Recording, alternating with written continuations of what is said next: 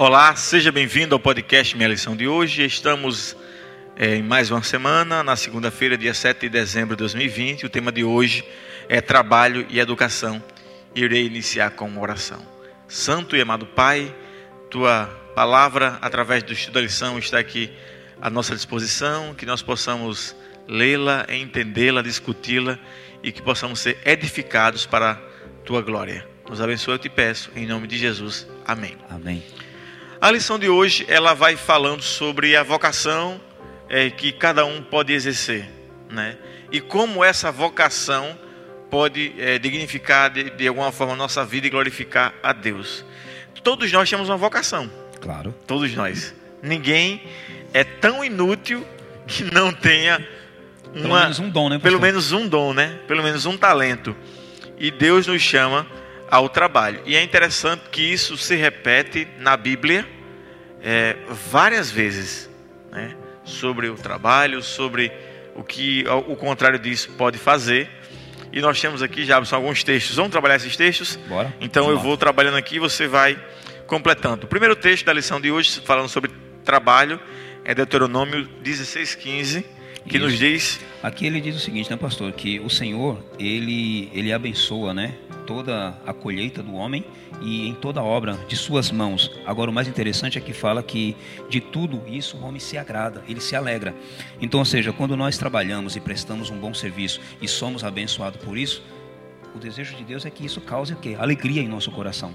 Que reconheçamos que Deus foi quem nos abençoou, nos deu saúde, nos deu força física, inteligência e capacidade para plantarmos e colhermos mediante o seu auxílio. É, daqui a pouco a gente vai falar um pouco. A lição fala sobre o trabalho de nossas mãos. Isso é interessante.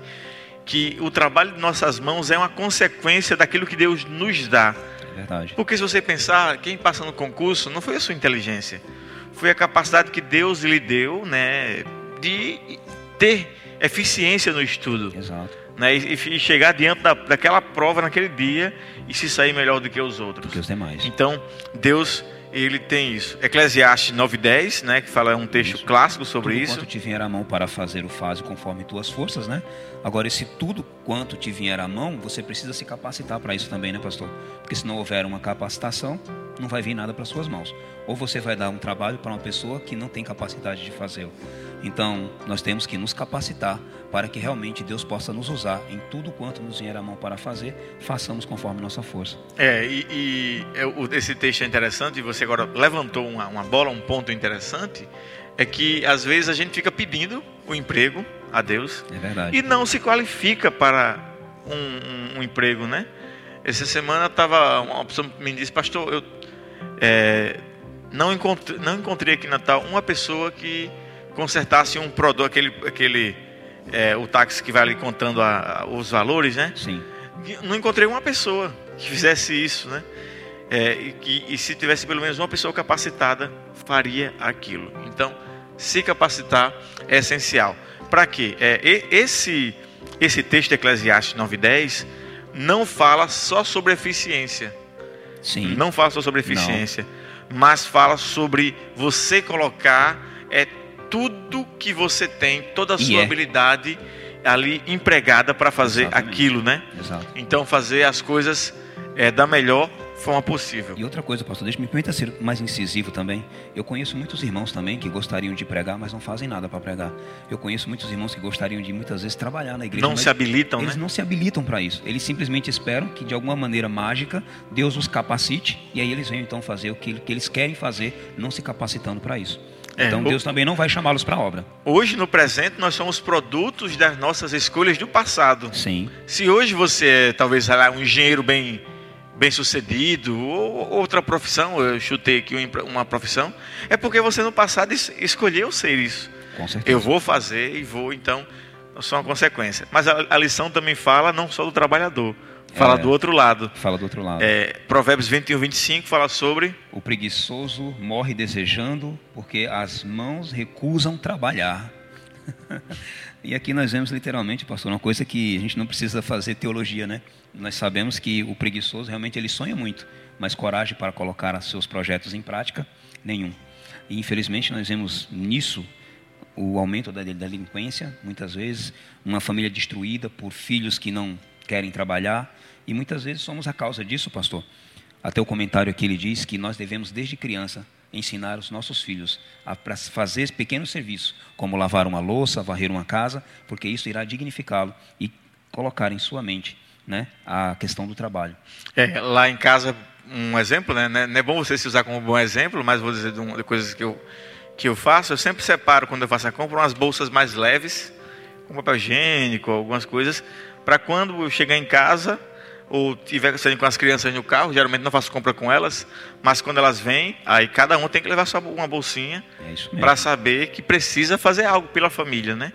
Então, é interessante esse texto. E o último texto que a gente vai falar é Jeremias 1,16, que traz o assunto. Isso. Nós falamos no primeiro que Deus então abençoa as obras de nossas mãos. Nós falamos em segundo aqui que é, tudo quanto vier à mão, mediante uma capacitação e outras coisas que vamos falar mais tarde, e depois as mãos preguiçosas. Agora, mas nesse texto, são as mãos que são abençoadas, também são aquelas mãos, né, pastor? Que também são usadas de maneira errada, é, construindo ídolos, né? E Deus, então, aqui, ele repreende isso, porque me deixaram, né? E adoraram as obras de suas mãos, de suas próprias mãos. Então aqui você vê meio que. É, Deus... as mãos que são feitas para abençoar e fazer a vontade de Deus, elas podem se desvirtuar e fazer a vontade do homem e desobedecer a Deus. Então a gente tem que ter cuidado.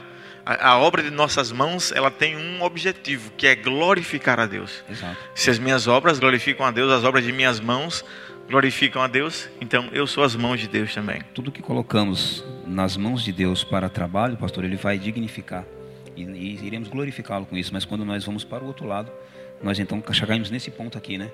Eu gosto muito do Salmo 115, quando ele diz, né, tem ouvidos, mas não ouve, ele vai citando, tem mãos, mas não papam. E quando chega no final, ele diz, sejam como ele todos aqueles que adoram e os fazem, né? Aqui são essas mãos, né? Que infelizmente estão fazem ídolos. E né? fazem o erro, né? E, fazem e, o erro. e a lição dessa semana, desse dia, de, de, de segunda de hoje, fala sobre isso também, né? Como é, eu posso abençoar os outros, né? Eu me capacitei para um dia abençoar alguém. Não, o trabalho não é em si egoísta. Ninguém trabalha apenas para si, pelo menos o trabalho ideal. O trabalho ideal que Deus espera. Nós trabalhamos para abençoar os outros. O meu é trabalho o fala, né, é o que Paulo fala. Paulo fala em Efésios 4, 28, né? Que aquele que furtava não furte mais, antes trabalhe, fazendo com as próprias mãos o que é bom, para que tenham com que é, acudir o necessitado. Então veja o que Deus faz na vida do homem. Ele roubava, agora ele não rouba mais. Deus o alcançou e o dignificou por meio do trabalho. E agora, por causa do seu trabalho, ele agora será bênção na vida das pessoas, pastor. E a minha oração, a nossa oração de hoje, é a oração de Neemias que diz: Agora, pois, ó Deus, fortalece as minhas mãos. Amém. Que você possa fortalecer as suas mãos para sempre fazer o, o bem e sempre viver em obediência ao nosso Deus Todo-Poderoso. Um forte abraço, tenha um ótimo dia e até o próximo podcast. Abraço.